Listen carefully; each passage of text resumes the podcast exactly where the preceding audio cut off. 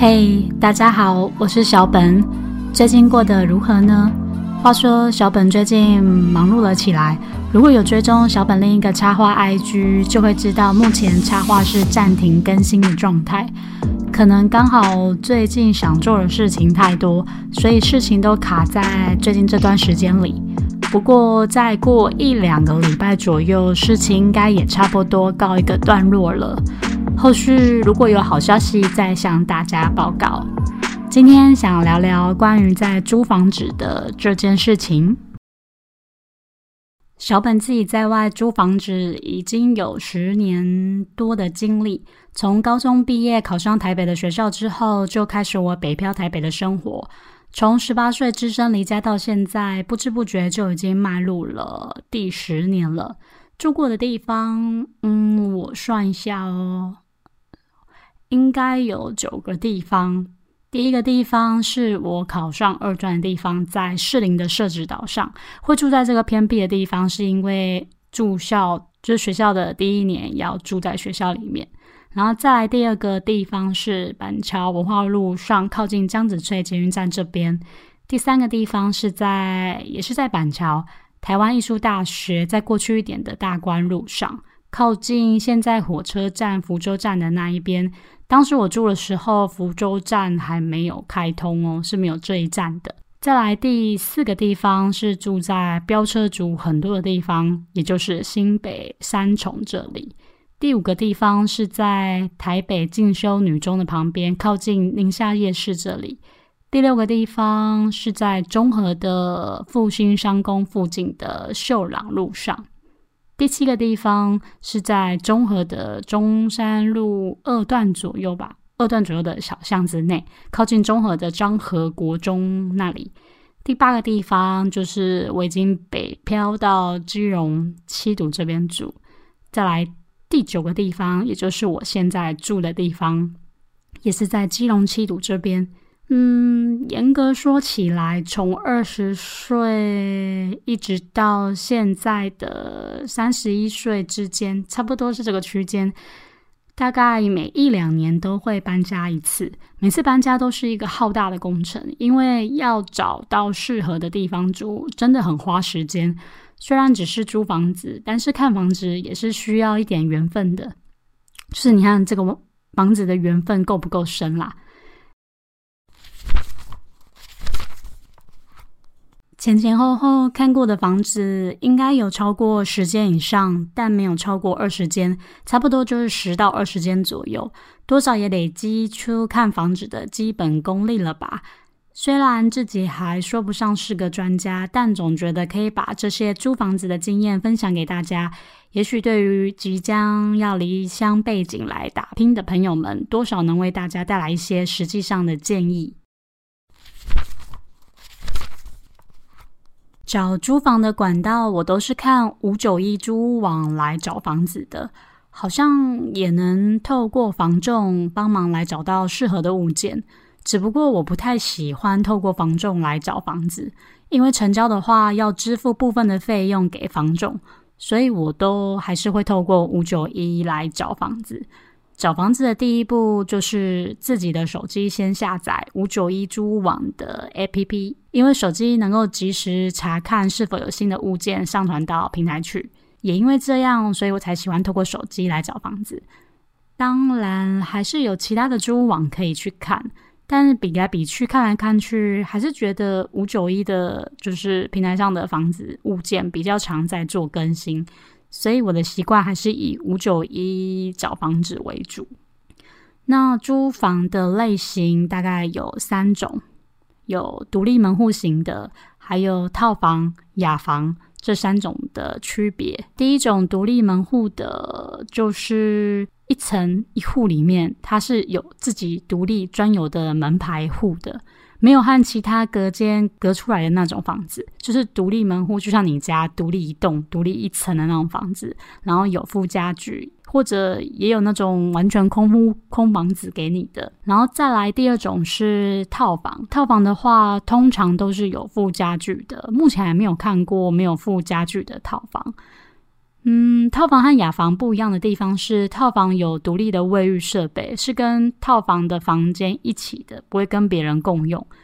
有的套房还会有可以外出晒衣服的小阳台，但台北的套房大多都还是就是没有小阳台可以去晒衣服。但是它有一个对外窗，是可以把衣服晒在对外窗的铁架下的遮雨棚内。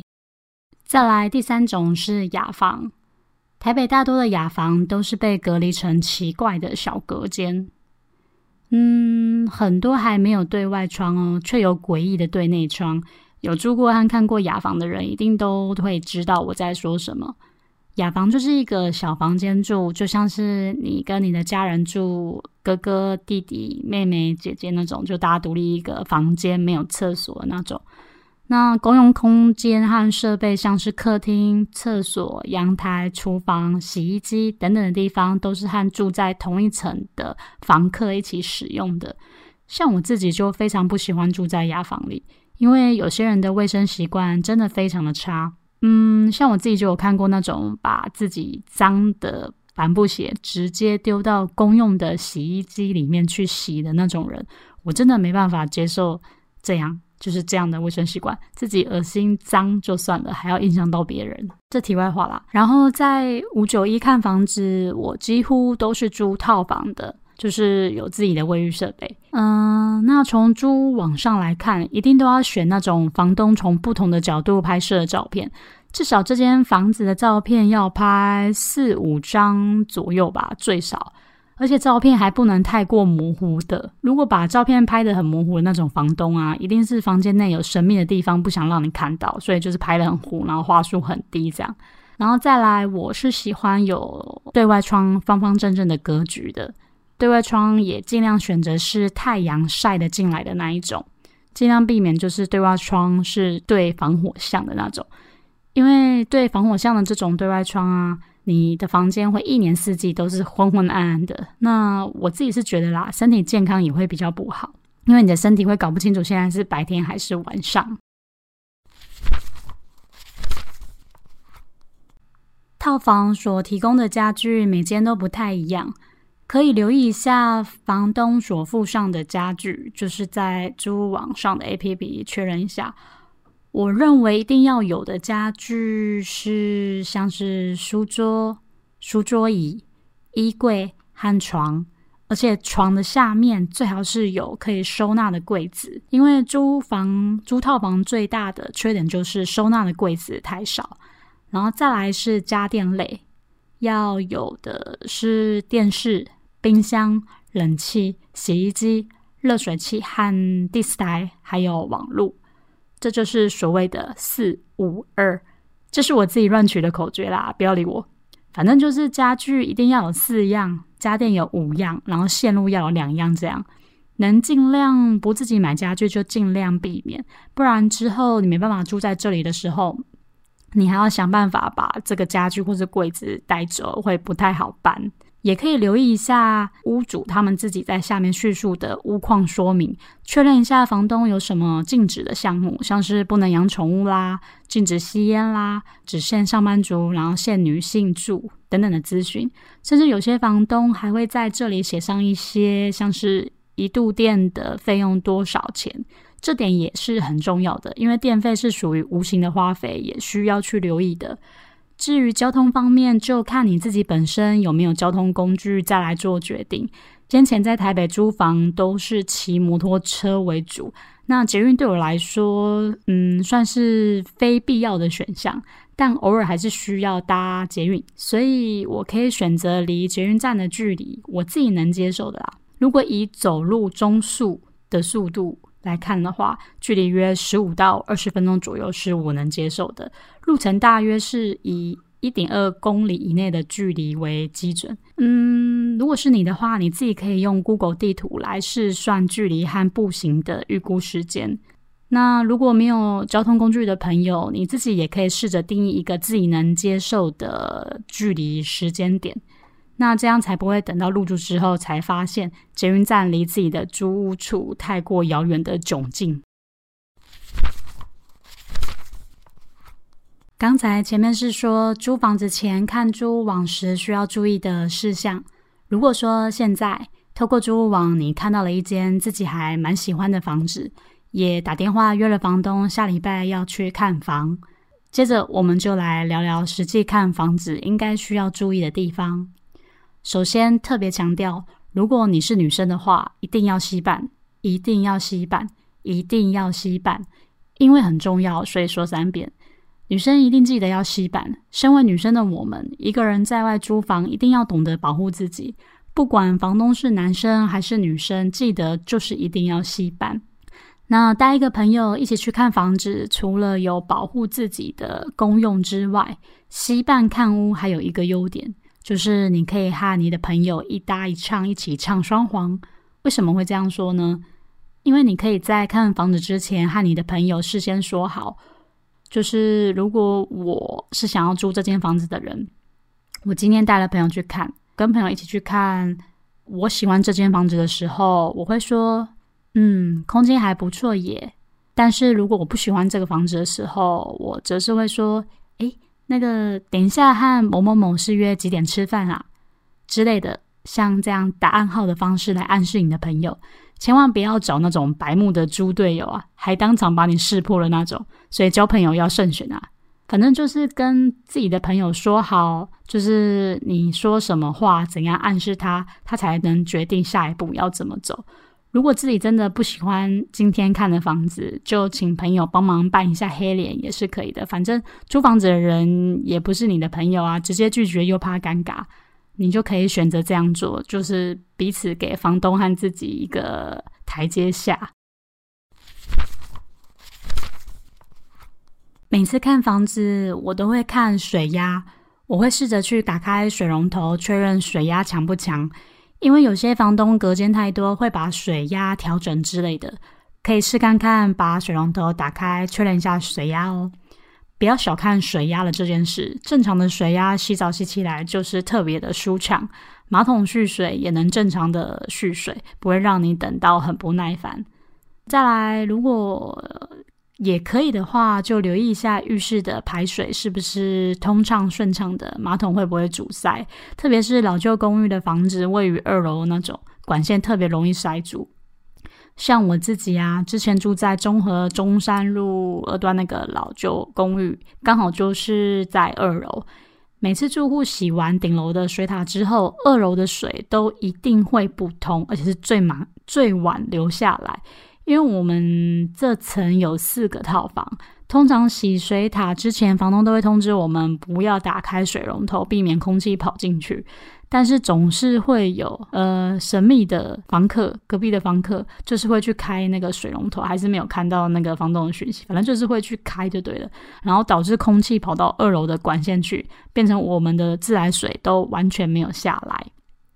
那刚好二楼的管线，就老旧公寓的管线是在二楼有一个三百六十度的回旋，所以空气就堵住了，上面的水就下不来，那大家都没有办法用。最后解决的方法就是拿通马桶的吸盘把压力灌到管线里面去，自来水才会下得来。但通常都是要通非常的久。现在想想，住在就是那种旧公寓二楼那种也是挺麻烦的。之前在那边住了两年。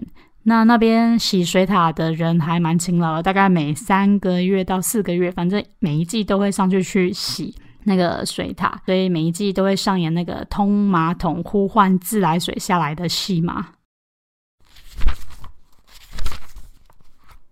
另外还有电热水器，大多数的套房房东都是用除热型的电热水器，就是一个很大的金属桶，悬挂在浴室上方的角落处。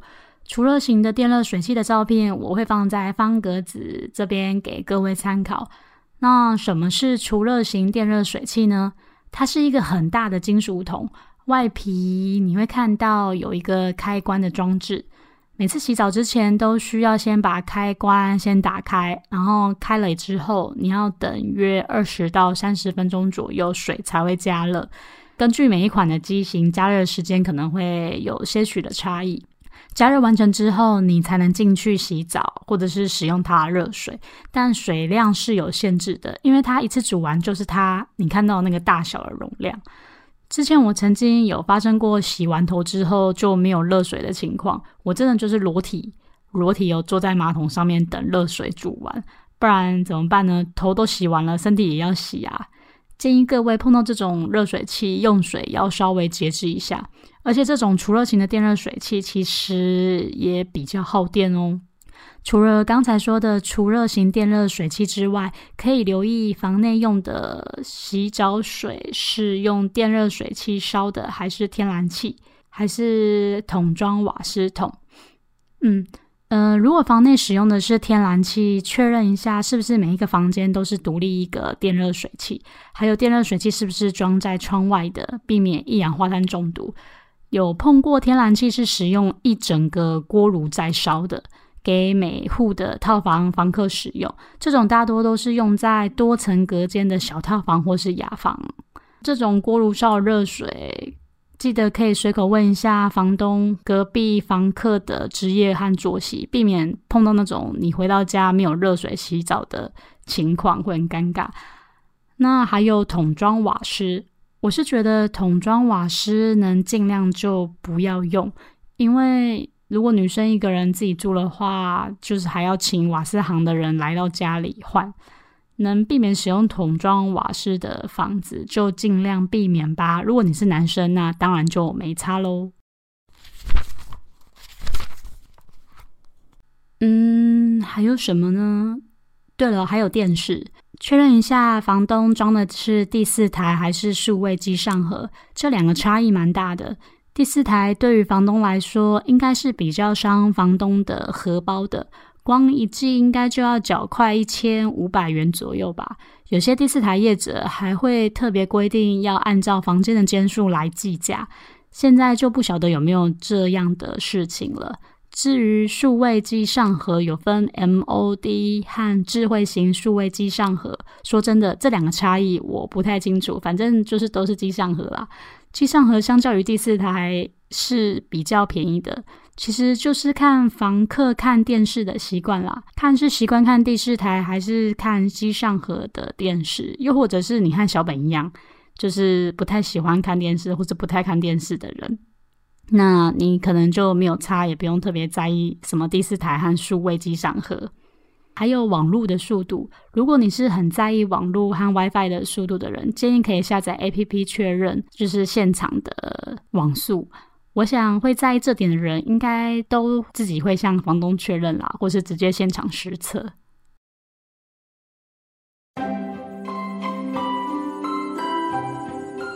我想这集会拆成上下两集来说。原本打了草稿，不知不觉就冲破了四千六百个字，发现资讯量太过庞大了，所以决定拆成两集来说。果然，有兴趣的题目，光写草稿就会不自觉的滔滔不绝写了出来。幸好我有及时踩了一下刹车，阻止了一下自己，不然这集可能就会变成讲到一个小时哦，讲到烧虾这样。那大家今天觉得这集如何呢？可以期待一下下一集哦。那么今天就到这里结束了，感谢大家今天来收听我的节目，我是小本。如果有什么话想跟我聊，可以到方格子平台这边留言，或是 IG 私讯我。那如果想请我喝杯咖啡，也可以到方格子平台这边抖内支持小本哦，感谢您。如果没有抖内也没有关系，你也可以选择订阅我，或是把节目分享给你身边的所有的朋友，也是支持小本的一种方式哦。别忘了听下次最新上传的有声手账，我们下次见，拜拜。